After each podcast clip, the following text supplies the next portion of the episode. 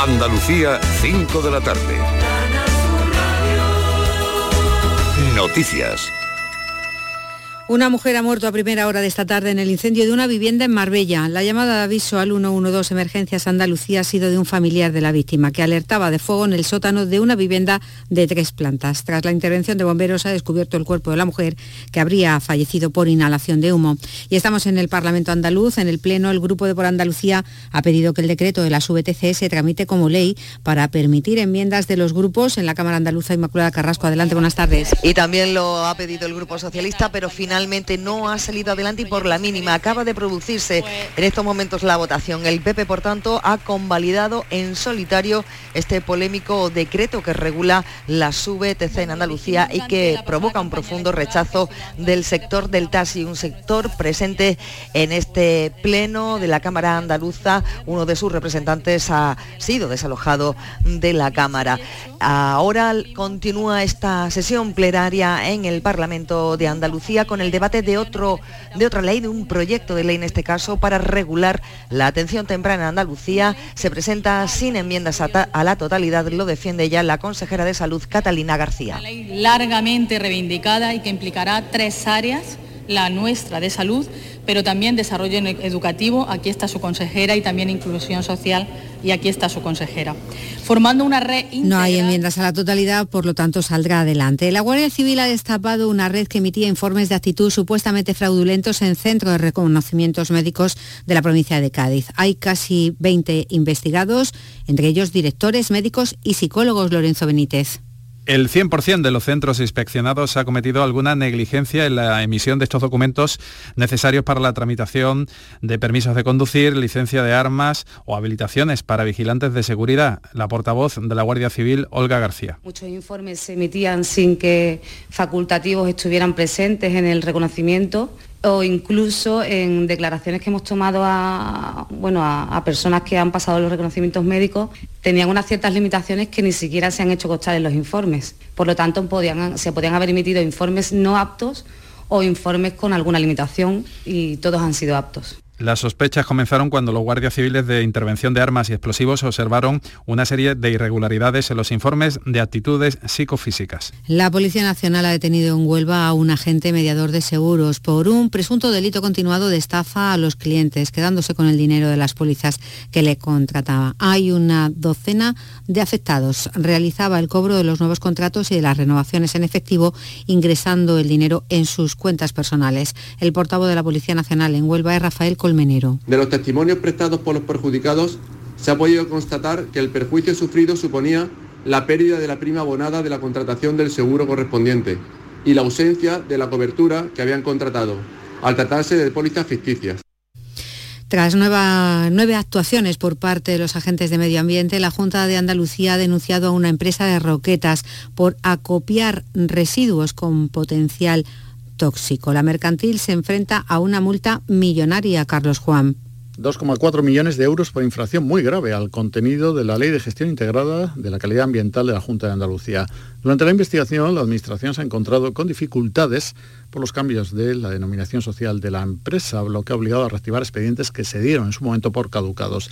De forma paralela, un juzgado de Roquetas de Mar mantiene abierta una investigación judicial a partir de informes elaborados por el SEPRONA, de la Guardia Civil, por acumulación de residuos procedentes de invernaderos, tales como plástico, restos de fitosanitarios, abonos e incluso sobrantes de producciones hortofrutícolas que pueden derivar en un delito contra los recursos naturales y el medio ambiente. Dos breves apuntes. Los ministros de Defensa de 14 países europeos de la OTAN, además de Finlandia, han firmado una carta de intenciones para desarrollar un escudo antimisiles, un proyecto encabezado por Alemania, del que se han descolgado España y otros países mediterráneos como Francia, Grecia o Portugal e Irlanda. Y la presidenta del Consejo de Estado, María Teresa Fernández de la Vega, renuncia a su cargo. Su cese tendrá lugar, mm, tendrá lugar la semana que viene, aunque puede volver a ocupar un puesto como consejera permanente. A esta hora en Córdoba y en Sevilla 29 grados, en Huelva 27, en Jaén, Granada y Almería 26, en Cádiz 25 marca el termómetro, en Málaga 23. Andalucía son las 5 y 5 minutos de la tarde. Servicios informativos de Canal Sur Radio. Más noticias en una hora. Y también en Radio Andalucía Información y canalsur.es. Quédate en Canal Sur Radio, la radio de Andalucía.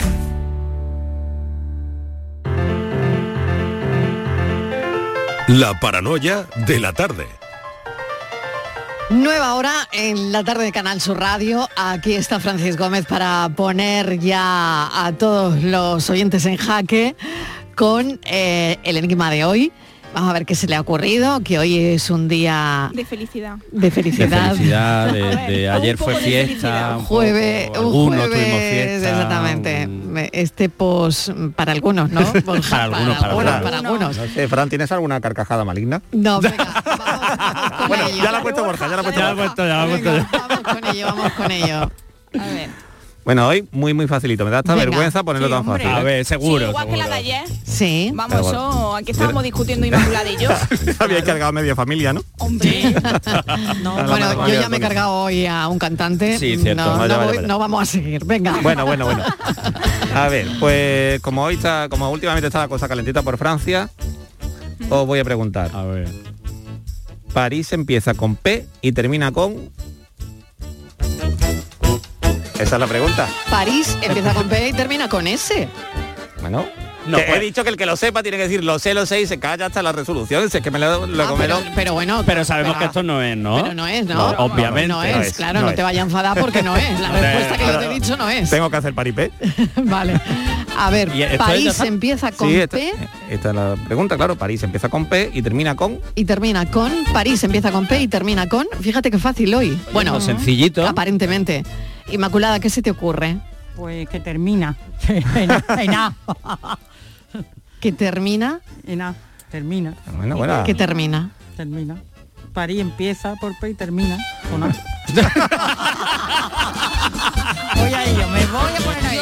Inmaculada se va a tomar otro café, me no parece. No, no le hace falta, ¿eh? No le hace falta. Pero no es la Ah, S. pero va, va Ese- bien. Va bien, va bien. Va bien. Va bien, creo, creo. Inmaculada siempre va bien. Yo Inmaculada siempre Su va libreta bien. mágica va bien. Yo lo sé, Yo lo sé. Tú también lo sabes. Claro, pero bueno, claro. ¿qué pasa hoy? Que lo sabéis todo, que lo no, sabéis todo hoy. Oye, que no hay- con problemas de luz, pues ahí se ha todo apagado.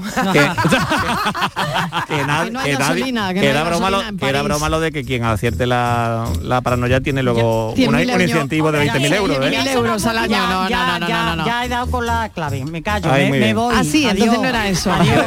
Pero Inmaculada, quieres decir que ha dado con la tecla, ¿no? He dado con la tecla. París empieza con y termina en Burdeos.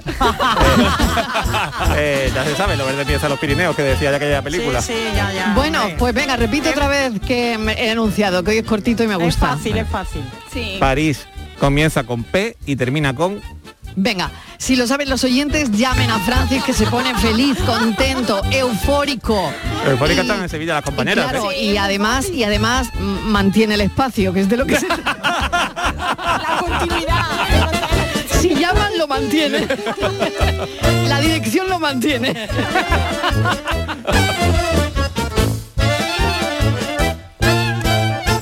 La paranoia de la tarde.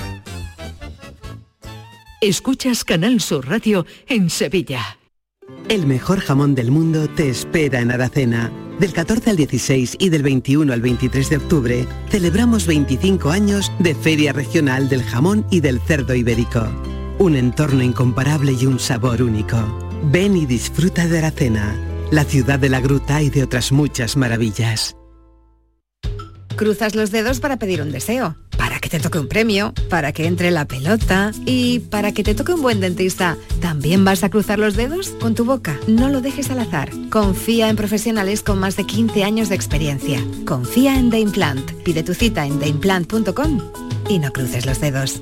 Bienvenidos a Sacaba. Mil metros de electrodomésticos con primeras marcas. Grupos Whirlpool, Bosch y Electrolux. Frigoríficos, lavadoras, hornos, vitros. ¿Quieres más? Aires acondicionados, aspiradoras, pequeños electrodomésticos. Y financiamos en 12 o 20 meses sin intereses solo tú y Sacaba. Tu tienda de electrodomésticos en el Polígono Store en calle nivel 23. Ven a ver nuestra exposición y sus 25 años de experiencia. Sacaba.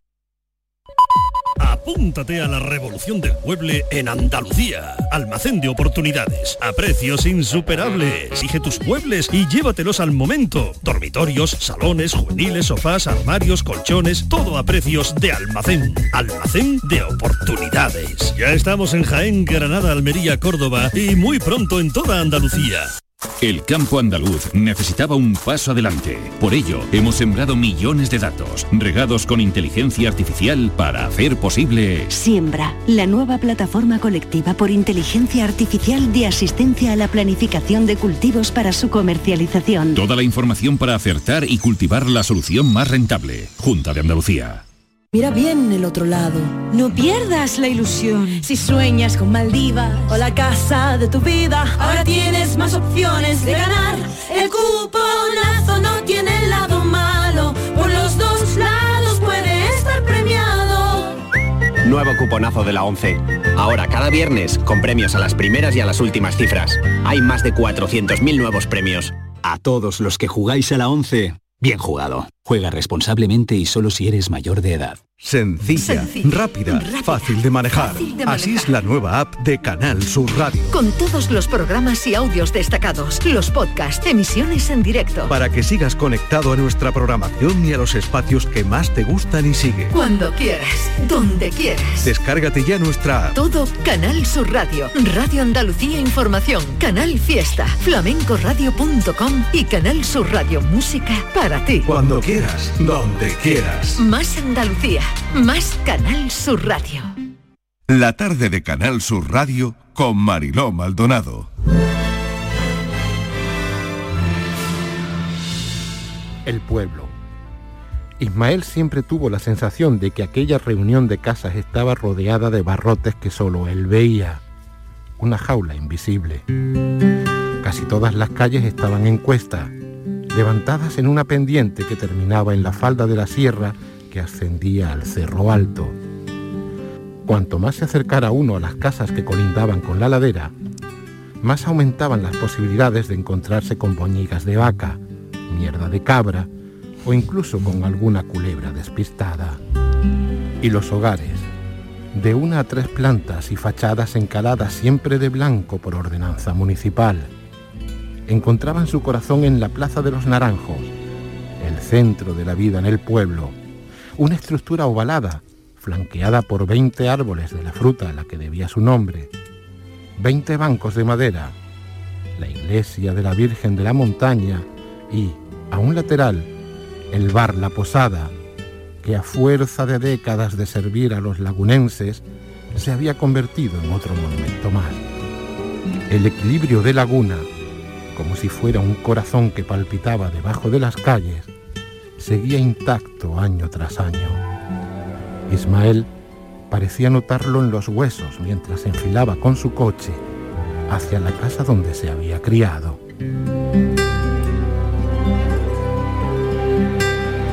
El último verano, antes de todo, J. Linares. Es, es todo tan de verdad en este libro. Eh, eso lo acabo de decir a J, lo empecé hace un par de días y tengo esa sensación de, de Delibes, esa sensación de un pueblo donde la vida se para.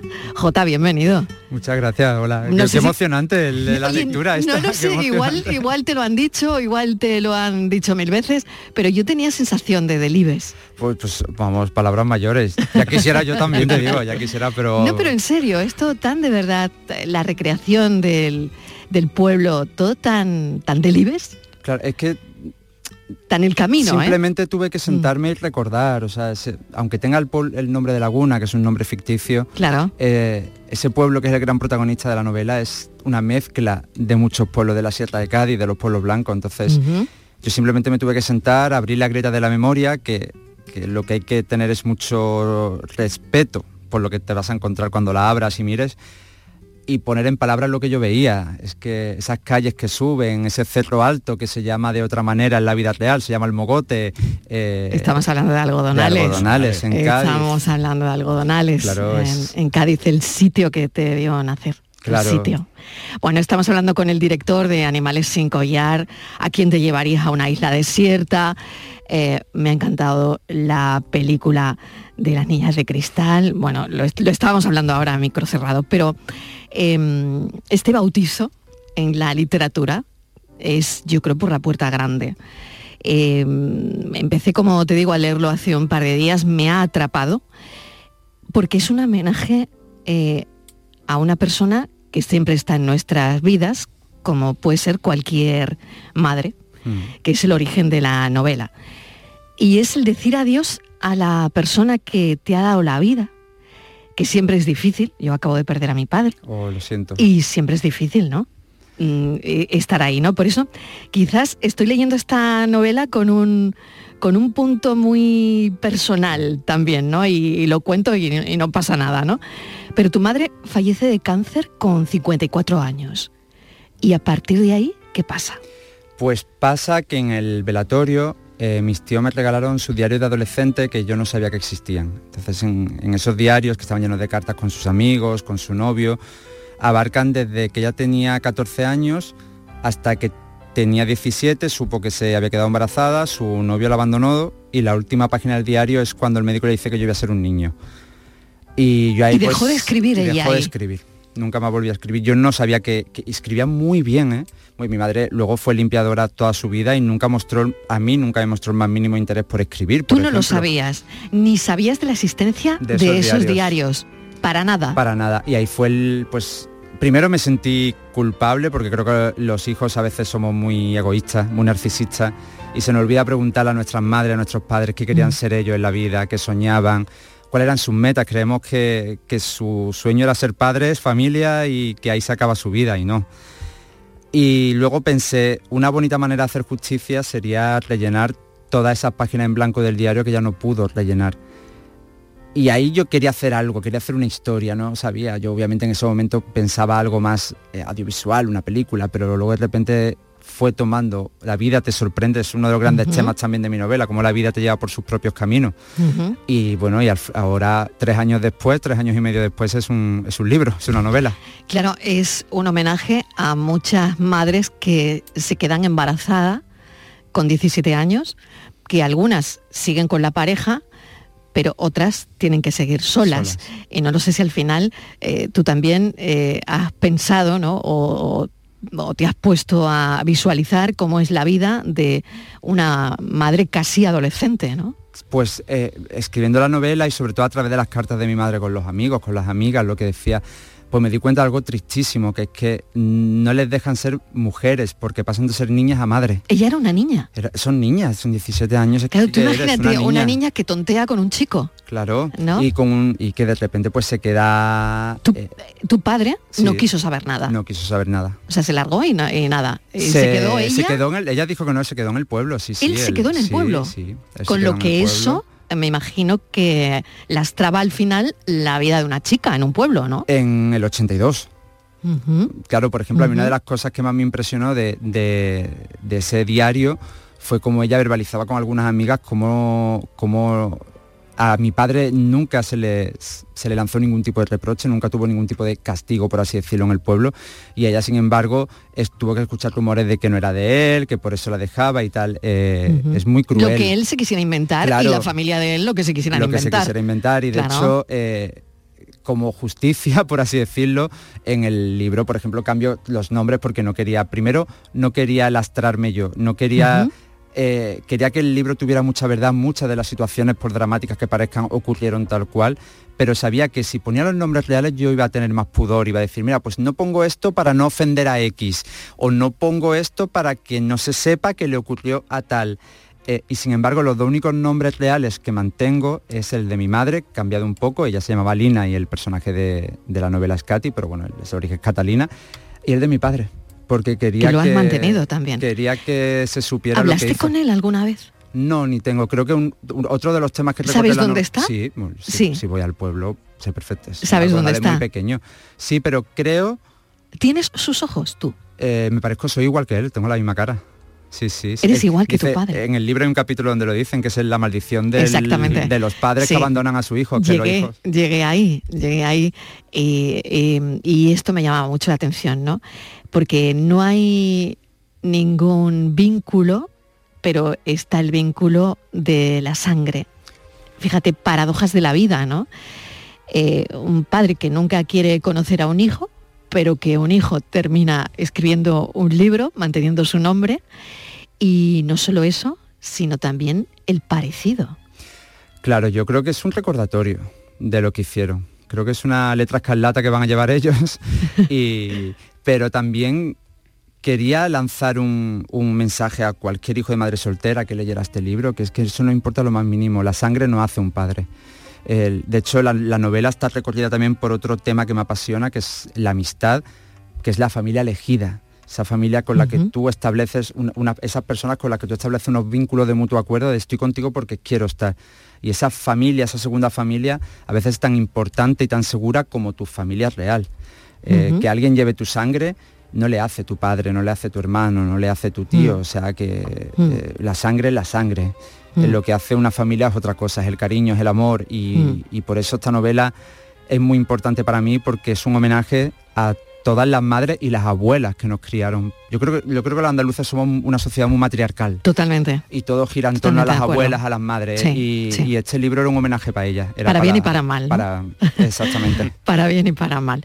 Eh, la letra del diario, porque fíjate, últimamente a mí, y, y tendrá relación ¿no? con, con lo que te contaba al principio, ¿no? porque la gente que, que quieres, pues se va yendo, ¿no? Y entonces me ha dado por mm, guardar cosas escritas, aunque sea tu simple nombre en un sobrecito que te regala tu madre con dinero, pero que pone tu nombre, ¿no? No sé qué sientes ante la letra de tu madre cuando a ti te dan en el sepelio de tu madre, vamos, que, que me parece tan fuerte, te dan los diarios, cuando ves la letra de ella, ¿qué se siente? ¿Qué sientes? Impacta mucho, impacta mucho. O sea, es un golpe emocional tremendo. Y luego sientes, primero es tristeza, porque al final la, muerte es tristeza. Pero luego sentí que la vida me había dado un regalo a través de ella, que era ser escritor, en este caso, se- ser guionista, ser director, pero bueno, ser escritor. Y eso nos da un arma poderosísima, ah, que es eh, burlar la muerte. Es decir, ella ya nunca va a morir porque su, su historia siempre va a estar puesta en este libro. Y entonces eso hace que cualquier persona que la lea dentro de Hmm. 30, 40 años, cuando yo me haya muerto, pues eh, mi madre me va a sobrevivir a mí porque su historia está en este libro. Y creo que entonces decidí convertir la tristeza en algo luminoso. Que Mm. también es algo que, que he trabajado muchísimo en el libro, que es que no sea un libro, a pesar de que habla de la muerte, Exacto, exacto. y, que sea un libro muy luminoso, muy esperanzador, muy positivo, porque la todos vamos a pasar por perder a alguien. Exacto. Es que es así, es ley de vida. Es ley de vida. Y, Hablemos de ello. Y es así. Y, Hablemos claro, normalicemos la muerte de alguna manera, ¿no? El último verano como adolescente. eh, también hablas de dejar de ser niño porque, claro, eh, la novela es un thriller eh, y la novela tiene muchos elementos que no sé hasta qué punto te cruzas con la ficción y agarras la ficción para, para meter también ahí eh, mucha enjundia, ¿no? Y, y mucha historia y, y mucho tuyo, ¿no? Pero, eh, claro, hay un muerto eh, que, que cambia la vida de esos niños adolescentes, además, ¿no? Que parece que es el, el último, tu último verano adolescente, ¿no? Sí, sí, fue mi O último. el de Ismael. O el de Ismael, El o el mío, personaje. sí, se parece sospechosamente que se parece a mí. mucho. Se parece que sospechosamente se parece mucho. Sí, sí, con el paso de... de- Tengo aquí a Borja que te está psicoanalizando. ya, luego, luego ya veremos. Eh, Estoy acostumbrado a eso por su parte. Sí, ¿no? pues, pues todavía más, todavía más. Así que de aquí no te vas sin el psicoanálisis hecho, ¿eh? Eh, Estoy Bueno, mejor que hace unos Está años. mejor, ¿eh? ¿no? Estoy- no, estoy, no estoy curado. Oye, el libro cura mucho, que El yo no libro sé. cura ¿no? mucho. Sí, El bueno. libro cura- Sí, yo creo que ese verano me apetecía mucho contar, tan, como hay tanta verdad y Claro. hay tanto corazón, me apetecía contarlo a través de una ficción, que es este Mm. muerto que aparece flotando Exacto. con la cabeza reventada a pedradas en, en el verano del año 2000. Porque Eso fue verdad. Es una mezcla de muchos crímenes reales de la Sierra de Cádiz. Es que estaba tan intrigada, Jota.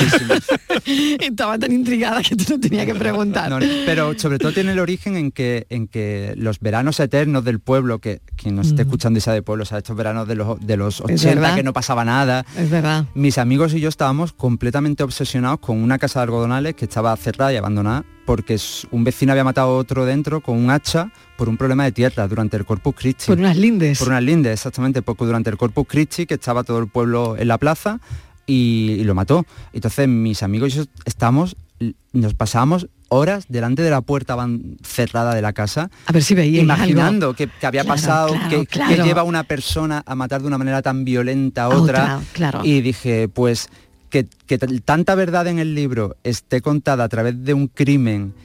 eh, también es un regalo para mí yo adolescente, de ya que no pudiste vivir esto, de adolesc- ahora lo vas a vivir en un libro. Totalmente, y es maravilloso porque el thriller te mantiene ahí, bueno, como director de cine. eh, Esto no es cine, es literatura. Pero bueno, ahí está esto que yo perfectamente lo veo como podría ser una peli perfectamente, que no sé si andarás ese camino, pero, pero bueno, este es un viaje emocional.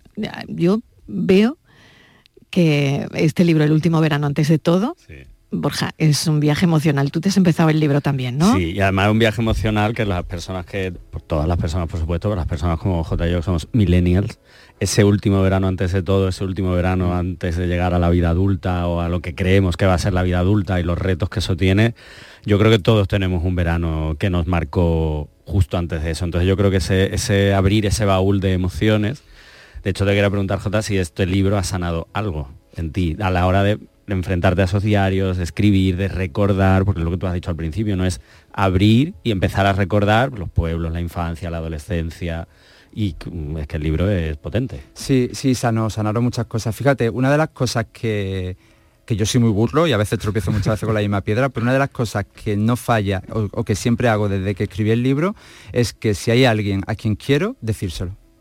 Que nadie a quien yo quiera se quede sin saberlo, porque creo que lo decimos muy poco, sobre todo a, a la fa- a los familiares, a la gente que, que está a nuestro alrededor. Entonces, sí es verdad que... Y, y hay una cosa muy bonita que me dice la gente que se lo termina, que después del último capítulo tiene muchas ganas de vivir, tiene muchas ganas de vivir y de llamar a su, a su madre y hablar con ella y preguntarle cómo está que se, le preguntamos también muy poco, pero sí sanó mucho, sanó mucho. También me mantuvo muy cuerdo porque le pude pegar un empujón bastante grande en el confinamiento, cuando estábamos todos tan asustados, teníamos tanto miedo, a mí me salvó mucho estar aferrado a esta novela, pasar tanto tiempo a solas escribiendo, fue, ha sido un salvavidas. La, Mm. la escritura, para, yo creo que, que lo que escribimos la usamos siempre como salvavidas. Al final yo Totalmente. creo que crear al final crear esos esos mundos, ¿no? Eh, que no ha hecho falta ficcionar m- mucho, mucho, lo, lo- mucho, lo suficiente, mucho. lo suficiente, lo suficiente. La trama que recorre este libro es ese encuentro entre madre e hijo, un encuentro que eh, pues que probablemente tuvo lugar en tu casa muchas veces con ella, pero que cambian de alguna manera desde mi punto de vista los diarios, ¿no? Eh, porque ella nunca te cuenta que, que escribía. Eh, tú no lo sabías. Por lo tanto, fíjate, podemos tener a una madre al lado que no sepamos quién es. Y, a mí me generó mucha mucha culpa, ¿eh? de decir que, que imbéciles somos los, de, los, los hijos a veces, tío. Que, porque... Estoy totalmente de acuerdo. Sí, ¿eh? sí, sí, sí, totalmente de lo acuerdo. somos, lo somos. Porque lo somos. Somos Porque lo muy somos. y somos los de mi no- generación sí, muy narcisistas. Sí, no Sí. profundizamos en quien tenemos al lado. En ese caso, vale, de, eh, los padres, ¿no? El abuelo, la abuela. eh, es lo que tú decías antes, no, no preguntamos, abuela, cuéntame, o abuelo, dime. No sé, lo, sí, no sé, si- si- Mm. De hecho, no sé yo- qué pasa, pero no, no lo hacemos con Eh, frecuencia. He conocido incluso más cosas de mi abuela cuando me senté con mis tíos, ya cuando decidí que se iba a hacer la novela y me senté con ellos para que me contaran cosas que yo no recordaba. Por ejemplo, ahí en los primeros capítulos Ismael regresa a su casa y hay una pajareta que le da absoluto terror en, en el Mm. soberano, como le decimos allí Sí, en Cádiz, a la parte sí. de arriba de la casa. Que, porque él de pequeño creía que allí, allí estaban los monstruos y que eso, en las sombras vivían fantasmas que se lo iban a comer. Y yo eso lo he recordado y ahora l- l- al nítido, cuando me hablaron mis tíos de ellos, mis tíos me dijeron, ¿no recuerdas la pajareta? Y yo, perdona, que y de repente eh, en el segundo perdona se abrió la memoria y empezaron a salir recuerdos ahí y conocí muchas cosas de mi abuelo, de mi abuela sobre todo, que yo no conocía y que me la contaron mis tíos. Y, y me dio de repente una rabia de por qué no se lo pregunté a mi abuela cuando estaba viva. Cosas que había Mm, pasado durante, claro. durante una etapa difícil de, de Mm. Cádiz, que estuvo muy castigada, eh, anhelos que tenía, sueños, talentos que tenía, y muchos de ellos lo he tenido que revivir hace poco porque me lo contaron mis tíos. Nunca me había parado a preguntarle a mi, nunca pude, también murió.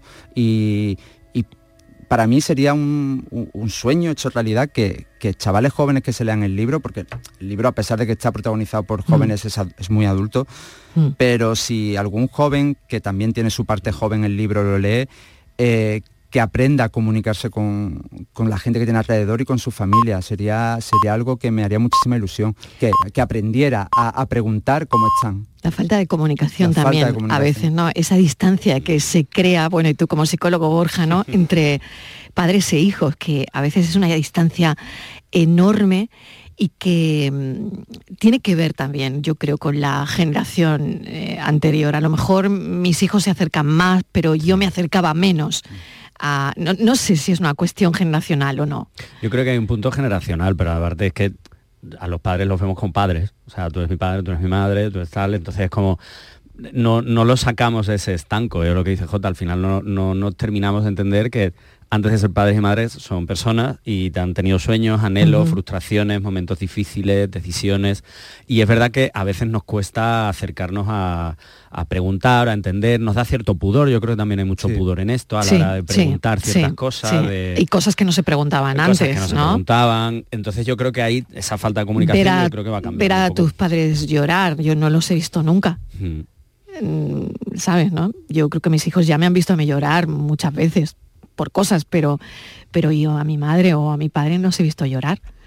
Entonces no sé, ¿no? Eh, eh, Eso, ¿no? Mm, En fin, bueno, la novela transita por, por la muerte, lo hablábamos antes a micro cerrado con J, por el acoso, por la adolescencia, por la violencia familiar. Eh, pero aún así es, es una novela con mucha luz, luminosa, como nos acaba de decir J, donde hay una cosa que me gusta mucho de los personajes que es que se caen y se vuelven a levantar, y se caen y se vuelven a levantar. Y creo que es muy significativo eso. Sí, yo eso, con todo lo mal que lo puedes pasar siendo el chaval diferente en un pueblo pequeño, y eso sigue pasando en la actualidad, igual que pasaba en, los 80, los 90, cuando yo, yo crecí en un pueblo tan pequeñito, eh, cuando vuelves eh, y eres adulto y tienes la suficiente madurez como para perdonar ciertas cosas y para que te perdonen, porque tú tampoco has hecho cosas bien, y de repente te reconcilias con tus raíces, con tu pasado, te das cuenta de que tú eres lo que eres porque vienes de ese lugar, si no serías una persona completamente diferente. Eh, aprendes también a, a ver cuáles son los problemas de verdad. Yo ahora, pues, por ejemplo, si, muchas veces sobre todo cuando te dedicas a algo del artisteo, como puede ser el cine, y, te- y de repente hacen una mala crítica y el, parece que el mundo se acaba, y Mm. yo voy, voy a algodonales y veo problemas reales de gente que intenta salir adelante, de gente que lucha, de, de gente que labra el campo de sol a sol para poder poner un plato de comida en su mesa, digo yo. "Uf, Esto sí que estos sí que son supervivientes y entonces te das cuenta de la importancia que tiene volver a levantarte siempre. Mm. Siempre no hay nada terrible hasta que te vas para siempre. Entonces Mm. es algo que, que también recorre Que la es novela. irremediable. Eso es. También hay- es algo que recorre la novela de principio a fin, que es si estás vivo, puedes hacer lo que quieras. O sea, puedes tener las oportunidades que tú te quieras dar. Mm. O sea, a veces no es puedes hacer lo que quieras con el mantra este de persigue tus sueños, que lo vas a conseguir si trabajas duro, porque a veces eso no ocurre. Pero si estás vivo, puedes convertir esos sueños en otra cosa que quizá consiga. Eh, el amor también aparece en la novela. Oye, el cine de verano, tus películas, ¿cuáles eran? ¿Cuáles eran esas películas? A ver, ¿cuáles eran? Esas películas que... Ah, vale, vale. A ver. Del cine de verano Sí. recuerdo muchísimo Gremlins. ¿Gremlins? Madre mía, La recuerdo por muchísimo. El gremlin malo, que me encantaba. Cariño encogido a los niños. Cariño encogido a los niños. Qué peliculón, por Dios. la Porque uno y yo, la dos. yo- yo sufría mucho porque las pelis de Disney de, de animación que a mí me apasionaban nunca llegaban al cine de verano porque eran muy caras para el cine de ¡Ay, qué verano. fuerte! Y eso solo las podía ver en VHS, era, era una tortura. Claro, claro. Era una tortura. Y más mayor, recuerdo, bueno, más mayor, que yo era un crío. Recuerdo los puentes de Madison. Los puentes de Madison, ¿recuerdas?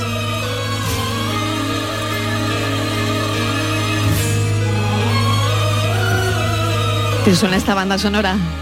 La de los puentes de Madison. Mira, esta, esta me ha dicho Frank que es la banda sonora de los puentes de No, no, Madison. No, ¿Es o no es? ¿Fran es o no es? ¿No? Sí, dicen que sí. Bueno, dicen que era la banda, Bueno. pues parece que no. Pues si J dice que no, no es. no. No, yo pedía el tráiler, pedía el tráiler de los puentes de Madison, pero bueno, lo, There are images that lie within my heart. Está así, Eh, está así. eh, es que esto estaba por ahí, yo lo pedía, Ha pero perdido, no. ha perdido. Hay, hay veces que hay un lenguaje difícil entre, entre Fran y yo. Pero no pasa nada, aquí está. Mira.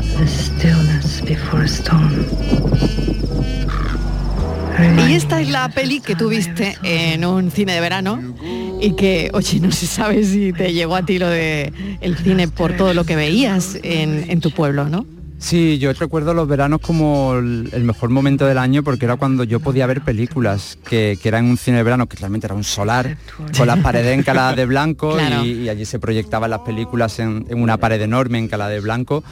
Y, y llegaban tarde porque se llegaban cuando se habían estrenado en toda España, entonces llegaban como, pues desde cuando ya salían de cartelera, pues la mandaban al cine de verano. Entonces yo siempre tenía la sensación de que llegaba tarde a todos sitios porque veía las películas el último.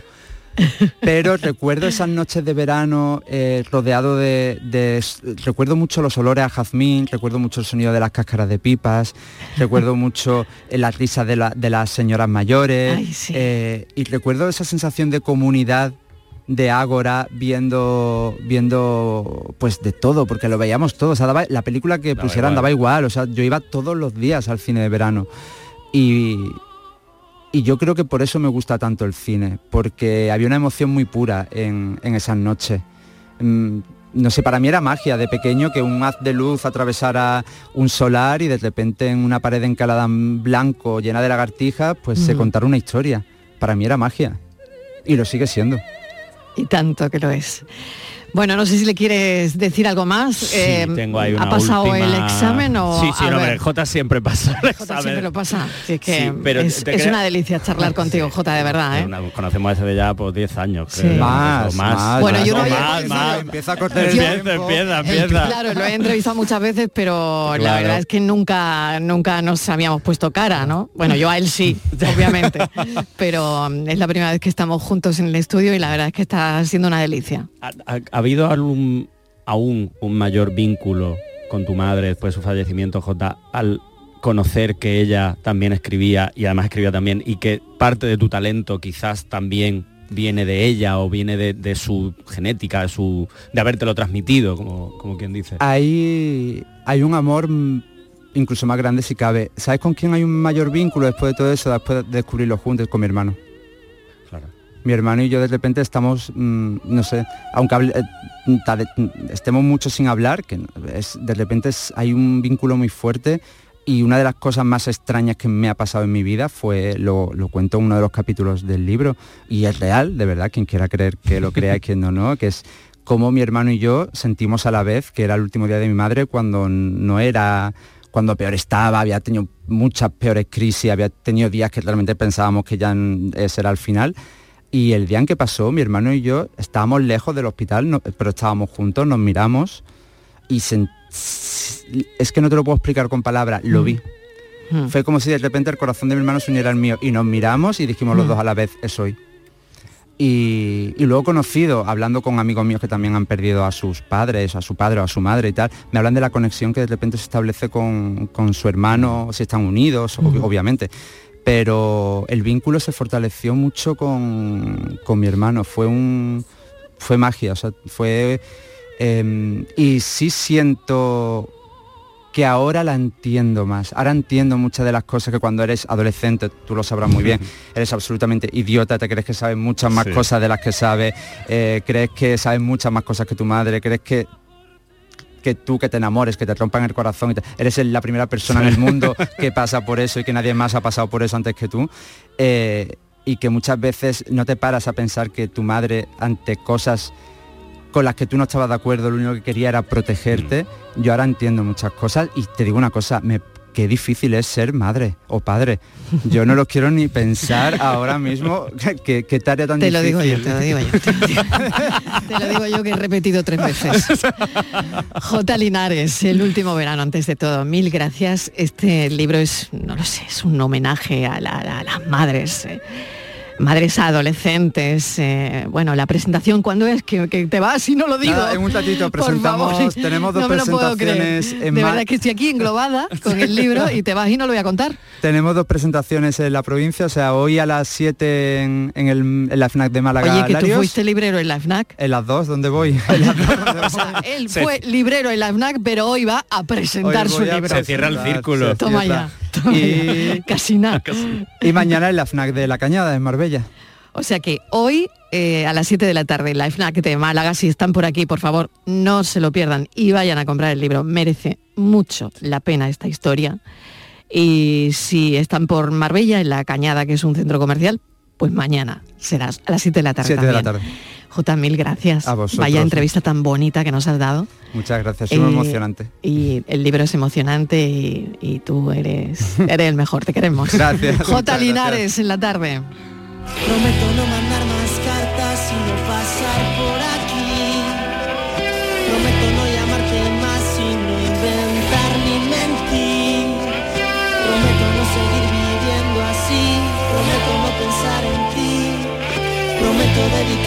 solamente a mí. Prometo que a partir de ahora lucharé por cambiar. Prometo que no me verás, que no voy a molestar. Sabes que lo digo de verdad, que no voy a fallarte en nada. Que tengo mucha fuerza de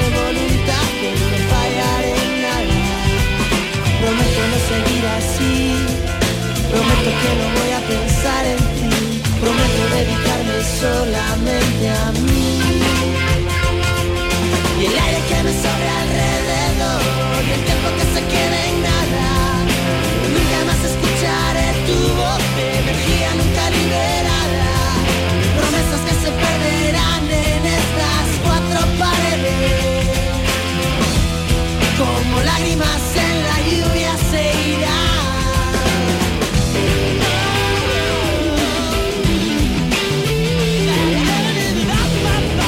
La tarde de Canal Sur Radio Con Mariló Maldonado. También en nuestra app y en canalsur.es. Estás escuchando Canal Sur Radio desde Sevilla. Centro de Implantología Oral de Sevilla. Campaña de ayuda al decentado total. Estudio radiográfico, colocación de dos implantes y elaboración de la prótesis, solo 1.500 euros. Nuestra web, ciosevilla.com o llame al teléfono 954 22 22 60. ¿Planeando salir de escapada o de fin de semana? Recuerda, hay otra Sevilla. Asómate a la provincia y disfruta de un turismo seguro en cada uno de sus espacios naturales, pueblos monumentales y alojamientos. Cambia de vistas. ProDetour Turismo de la Provincia, Diputación de Sevilla. Atención Sevilla. Debido al gran éxito de público, la exposición Bodies se prorroga hasta el 30 de octubre. Cuerpos humanos reales. Bodies. Extraordinario, alucinante, educativa. Instalada en el centro comercial Plaza de Armas hasta el 30 de octubre. Venta de entradas en taquilla, exposición y en bodies.es. Hola, soy Salvador Dalí. Y si además de avanzar en inteligencia artificial, investigamos más nuestra inteligencia natural, quizás así podamos vencer enfermedades como la que yo sufrí, el Parkinson. Apoyemos la investigación en enfermedades neurodegenerativas. Entra en fundacionreinasofía.es. Si buscas vehículos de ocasión kilómetro cero y seminuevos, esta es tu mejor ocasión. Llega el Salón del Motor de Ocasión de Sevilla del 28 de octubre al 1 de noviembre en Fides. Las principales marcas y modelos en un único espacio. Recuerda, si quieres cambiar de vehículo, del 28 de octubre al 1 de noviembre en Fides, tu mejor ocasión. Humor, ingenio, música en directo, entrevistas. Todo lo tienes en el show del comandante Lara. Y te esperamos los domingos en la medianoche para que disfrutes de la radio más original y divertida. ¡Vas a flipar! ¡Síguenos! El show del comandante Lara. Este domingo en la medianoche. Canal Sur Radio. La radio de Andalucía. La tarde de Canal Sur Radio con Mariló Maldonado. Hablar de cultura, hablar de arte. Eh, está aquí da- Diego Abollado con nosotros. Diego, ¿qué tal? Bienvenido. ¿Qué tal, Mariló? ¿Cómo estamos? Bueno, muy bien. Yo siempre dispuesta a hablar del gran Magritte. ¿Lo he pronunciado bien o poco No, afrancesado? Yo creo que estupendamente. ¿no? Vamos, creo yo. ¿eh? Tampoco te creas que yo Ah, bueno, me sé más bueno. de los cuatro que de, de cómo, de cómo se pronuncia el nombre. Que de cómo se pronuncian, ¿no? Pero bueno, eh, yo fíjate, identifico a este pintor con un cuadro que a mí me ha inquietado mucho toda la vida, que es el cuadro de los amantes, porque claro, voy a describir un poquito ese cuadro. Eh, los protagonistas aparecen con los rostros cubiertos con un paño, eh, se marcan ligeramente las facciones, pero ahí está el, misterio de, de la incomunicación, el misterio del amor. eh, es un cuadro maravilloso. Claro, no sé si ese vamos a tener la oportunidad de verlo en Málaga o no, pero sé que Magritte, en los cuadros de Magritte vienen a Málaga, al Thyssen. Sí, así es, verdad. Hace, hace unos pocos días se inauguraba una, una exposición en el, en el Carmen Thyssen, en el Museo Carmen Thyssen de Málaga, sobre arte belga. No es exactamente de Magritte, pero por supuesto que hay Magritte. Es arte belga desde el impresionismo hasta Magritte. Más de 70 obras. ¿no? Y ahí está, hay también oh, magnífica, hay una magnífica obra de Magritte. Uno de los grandes, de los típicos cuadros de, de Magritte donde no falta un bombín y donde no falta Sí. ese paisaje que nunca se sabe si es de día o es de noche o es a media tarde o está Exacto. amaneciendo o Esos delirios, ¿no? efectivamente un delirio ¿eh? Sí, y ese bombín también siempre como referencia no es uno de los cuadros icónicos y es uno de los grandes pintores icónicos del, del siglo XX ¿no? y el cuadro que tú hacías referencia antes el de Le Samán desde luego que es una, una verdadera maravilla ¿eh? y, Es y una además es un cuadro tremendamente erótico ¿eh? Bueno, No- a mí me inquieta mucho ese cuadro de, de- de toda la vida, Sí, Diego. No sí. lo sé a ti que, Sí, que- sí, totalmente, que- que te sí. causa, pero esos Sí. amantes, bueno, que sabemos que son amantes porque lo, es el título del cuadro. Sí, pero totalmente. Pero, Bueno, pero pero claro, con la cara tapada los dos, ¿no? No sé si ahora mismo los oyentes lo visualizan. Es un Mm. cuadro famosísimo. Y, y bueno, la verdad es que a mí me inquieta mucho, ¿no? Y, y siempre quieres saber más sobre Sí, el autor, incluso, yo sobre- creo, creo recordar que incluso hay varias versiones del, de- del- del cuadro, ¿no? Que el, que el que está, el que, el que es, el que pinta primero, que lo pinta, lo pinta en. París, en torno, a los años, en torno a los años 20, que es el que tú haces referencia. Después hace otras versiones de ese cuadro.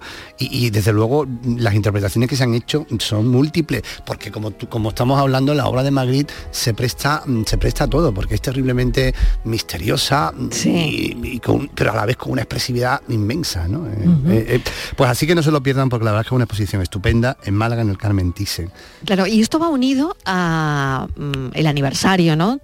De, del museo, ¿no? También Bueno, en parte, bueno, ¿no? bueno, eh, Bueno, no lo sé si, si va unido a eso Tú o- sabes que la, la- la colección de Carmen Son 30 Thyssen- años la colección del de Carmen Thyssen, ¿no? Thyssen tiene- no tiene nada que ver en teoría con la Claro. colección nacional de- Sí. del Thyssen por Nemisa, que efectivamente es el- prácticamente se inauguró la de Málaga y se estaba celebrando en esta misma semana, el domingo, la, la inauguración, la, la- la inauguración, la- el recuerdo de los 30 años que lleva la colección nacional Thyssen por Nemisa en España. Yo digo nacional porque es muy importante que sepamos que esa colección es nuestra, desde el principio hasta el final, que no se toca, que muchas veces hay, siempre ha habido ciertos malos entendidos con otros cuadros, como, como el famoso cuadro de Gauguin, ¿no? El, el- el. Matamua. Ese cuadro no estaba incluido en la colección, en las 700 obras que el varón cede o vende a- al Estado español, ¿no? Eso no se toca. Y la verdad es que a mí, a mí me parece que es una colección maravillosa, vamos, era la colección privada más importante del mundo, ¿no? Y que esa colección mm, se quedara en España, yo creo que mm, es uno de los grandes logros culturales de, pues yo qué sé, del- de casi del siglo, de verdad. Porque es que las- la cantidad de obras que hay de primera línea es, es increíble, ¿no? Y ahí están primero todos los grandes maestros europeos, Caravaggio, Carpaccio, mm, eh, Canaletto, Rembrandt, y después, de- y después todos los impresionistas y toda la pintura del 19 y también parte del 20, que en España no había, en España no había ningún cuadro, no había cuadros impresionistas, ¿no? Y de repente entraron ahí. Yo creo que no, yo creo que tenemos que estar muy orgullosos y que además que repito que es nuestra, ¿eh? que no haya Claro, dudas. siempre ¿eh? un, un aniversario tan redondo, eh, Diego, sirve, ¿no? Para poner a lo mejor las cosas en sus sitios, ¿no? Para, eh, para reflexionar sobre, sobre el futuro, ¿no? Mm, sobre todo, ¿no? El, el futuro de los museos, al final también, el futuro de los museos de, de este tipo, ¿no? Que representan un, un, un patrimonio importante para un país, ¿no? Claro, además es, un- es uno de los pocos museos enciclopédicos, por así decirlo, que hay en España, porque tú sabes que el. Prado era el Museo de los Reyes, el Museo de las Colecciones Reales, los reyes compraban lo que querían y lo que les gustaba. El, el Reina Sofía, que, que está también cerca del Thyssen, que forman ese triángulo del arte que le llaman, es un museo de arte contemporáneo nacional. Es verdad que está Picasso, está Guernica, tenemos muy buenos nombres, pero no hay arte extranjero, no mayoritario. Entonces, mm, este, este museo mm, era, mm, reunía un poco, mm, cerraba como una especie de triada en el que nos colocaba en la primera línea del mundo del arte. Y fíjate que tuvo novios esta colección, ¿eh? hay anécdotas magníficas, ¿no? De cómo el varón no quería, el varón tenía muy claro que quería preservar la colección y quería mostrarla. Siempre la había mostrado, ¿eh? desde, desde joven, ya mm, a medida que iba desarrollando la colección, la iba mostrando por el mundo. Incluso llegó a Rusia en una época en la que no se, no- en la que no se llevaba a la Rusia, a la, a la- a la URSS entonces, ¿no? y incluso él pagaba los seguros. Es decir, que siempre tuvo una vocación de enseñarla. Y, y, claro, tuvo muchos novios. Hay algunas, algunas, mm, algunas historias, mm, intrahistorias magníficas en torno a algunas, algunos países que querían por todo, por los, todos los medios posibles quedarse con la colección. ¿no? Y, y la verdad es que es muy interesante. Hay una que a mí me gusta mucho, sí. que es Margaret Thatcher, que decide que esa colección se tiene que quedar en Londres. ¿no? Claro, tú te acuerdas cuando es verdad, y lo estás poniendo hace unos años, ¿no? Cuadros iban y venían, ¿no? Efectivamente, O sea, efectivamente, Que al final eh, eh, eran colecciones como muy movidas, ¿no? Porque no, el cuadro se queda aquí, no, el cuadro se va, no, tal. Y, y yo creo que hay años, ¿no? Estos últimos años han sido años creo, ¿no? Años tranquilos, ¿no? O por lo menos mm, desde mi punto de vista, no lo sé, tampoco he estado muy, muy pendiente, pero que no pasa tanto como pasaba antes, ¿no? No, la colección está consolidada desde y el estabas principio. hablando de Margaret Thatcher. Sí, no, la colección está consolidada en España desde el principio. Distinto es después algunos otros cuadros que pertenecen a la colección privada de Carmen, de. Carmen Thyssen, como el, como el, el Gauguin este del que hablamos, el Matamúa, y otros cuadros que todavía hay que llegar a un acuerdo. Pero la colección nacional, la que forma el, el- el- grueso de esa magnífica colección de la que estamos hablando, eso entró, se inauguró en España en el 92, hace 30 años, y ahí sigue, no se toca. Es verdad que después se puede, se puede enriquecer más con otros cuadros de la colección de la baronesa, pero, mm, pero bueno, eso ya no formaba parte de ese acuerdo primero, ¿no? Sí, lo de Margaret Thatcher es muy gracioso porque mm, quería la colección de- de- del varón, la quería, la quería a toda costa. Y entonces mm, parece ser que llegó, llegó un- a un gran acuerdo, un gran acuerdo en el que estaba claro que, que se iba a quedar con ella, él se iba a mandar a Londres, aunque al varón no le gustaba el espacio que, le- que le habían asignado, era un- una especie de antigua fábrica industrial, no estaba en el centro y parece ser que, que- ya estaba todo casi hecho y cuando va el enviado de Margaret Thatcher allí a, la, a firmar en Villa Favorita, en Suiza, pues al parecer que le dice el varón que mira que están de luto porque se le ha, muerto, se le ha muerto el perro a la baronesa y que no se firma el acuerdo. Entonces el varón se quedó, el varón, el, el- el- el- enviado de Margaret Thatcher se quedó un poco perplejo y a los pocos días ya se publicó que, el que la colección se, se quedaba en España. ¿no? Y es verdad que, ella, Carmen Thyssen, la baronesa, tuvo muchísimo que ver con esto. ¿eh? Y yo creo que muchas veces frivolizamos un poco con un personaje que en gran manera facilitó que esta colección, que esta colección tan magnífica se quedara en, nuestro país.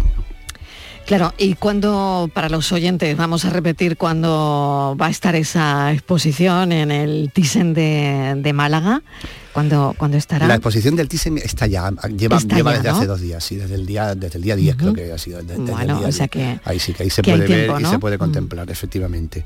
Hay tiempo para verla y de verdad que lo aconsejo porque es una, es una, es una obra es, es muy interesante. Y aparte de este famosísimo pintor que es Magritte, hay otros pintores también de vanguardia y pintores también del 19, pintores de finales del 19, de la escuela de Barbasón, que es tremendamente interesante. Claro.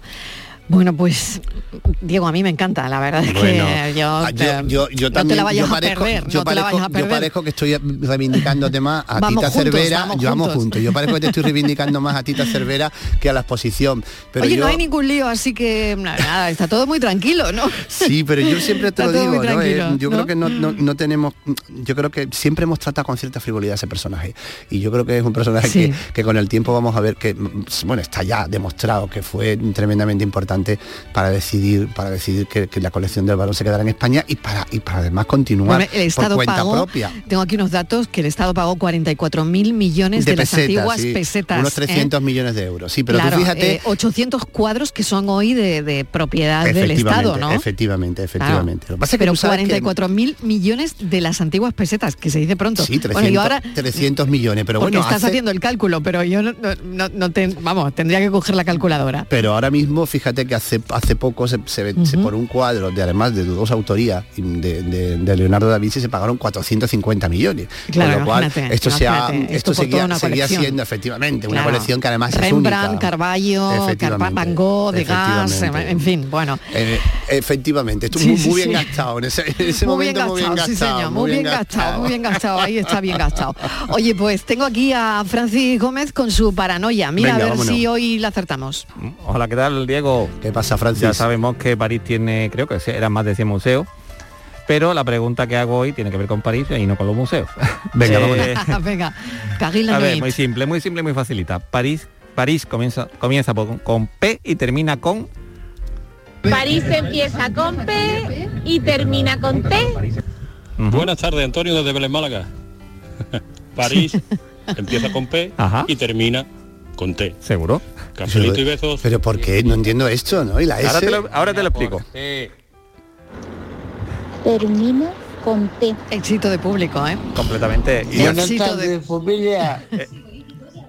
París empieza por P y termina en T. Muy bien. Correcto. Correcto, correcto. Bueno, Hola, muy, muy bien. buenas tardes. Ah, más, Seguimos, ah, seguimos, más, seguimos. ah, más. París empieza con P y termina con T, ¿no? De Claro. termina, ¿no? Ah, vale, vale. Y- Ah, ah, a ver. Y un saludo. Y entonces esto Claro. es tal que así. París empieza con P de París y termina, empieza, que me he comido la palabra, y termina, empieza con T. Bueno, pues era así de fácil. Mira, Diego, yo no lo. ver, ¿eh? Si te consuela de algo, yo no, no sabía me de qué consuelo, iba. me consuelo, Te consuela, me- me- ¿verdad? me consuela Porque- mucho, me consuela a mucho mí no me ser el consuela único. también que Diego no lo adivine. Más de porque, 15 claro, digo, mensajes, llamada telefónica Porque también. Diego es muy listo, entonces. Que sí, pero yo me quedé en la S, ¿eh? yo me quedé en la S de París y ahí- hasta ahí llegaba. Exactamente, gracias Diego Abollado, como siempre, un beso enorme. A vosotros. Gracias, de verdad. Y bueno, ¿y mañana qué hemos preparado, Francis Gómez? Pues A estoy ver, aquí en duda porque... Estás dudando, ¿no? Sí, no Dado sé el si al- éxito de público de hoy. Es que claro, ¿eh? tú fíjate hoy, ¿eh? Más de 15, Hoy más entradas 15. agotadas, ¿eh? Si fueses a un teatro, hoy entradas agotadas. Hombre, un teatro Sold de 15, out, que se dice ahora. 15 o 20 oyentes me gustaría algo más, ¿eh? pero bueno. Bárbaro. Mañana, bárbaro. para terminar el viernes estoy pensando en ponerlo Hombre, dificilillo. mañana por lo facilito. Mira el éxito que has tenido hoy. Pero no sé, no sé. No. Mañana, según me pille el cuerpo, esto según me pille el cuerpo. estás Mariló, pensando, ¿no? Yo, según vea el ambiente, ya sabes, como, como vea a Estíbaliz, como vea Inmaculada, ya y, Sigo ve al ambiente. y me, bueno, y me va despertando el instinto así muy bien. más o menos malo. Francis Gómez, mil gracias como siempre. A Hasta ti. mañana Hasta y ahora pensamos, claro.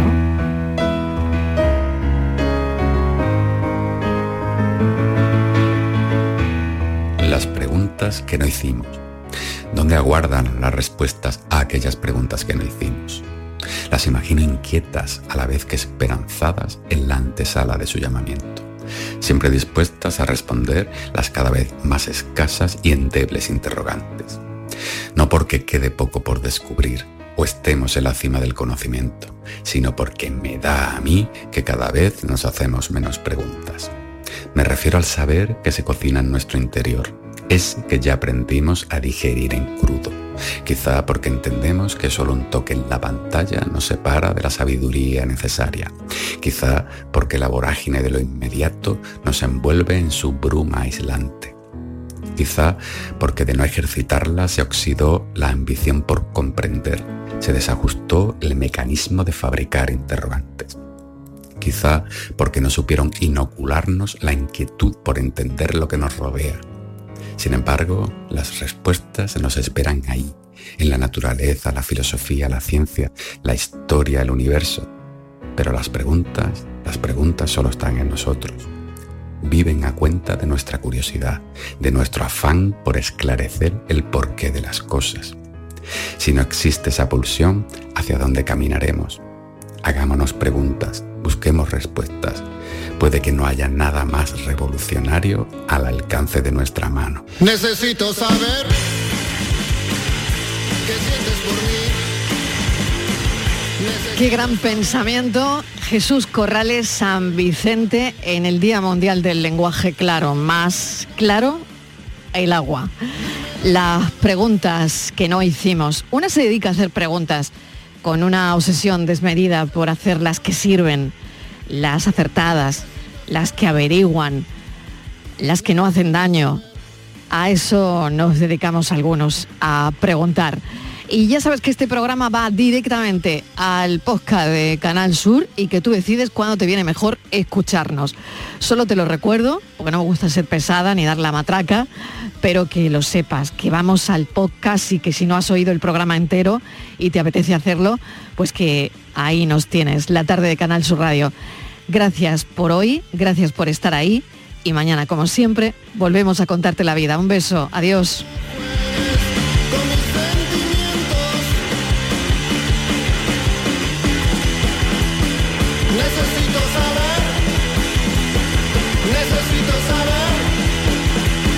Necesito saber.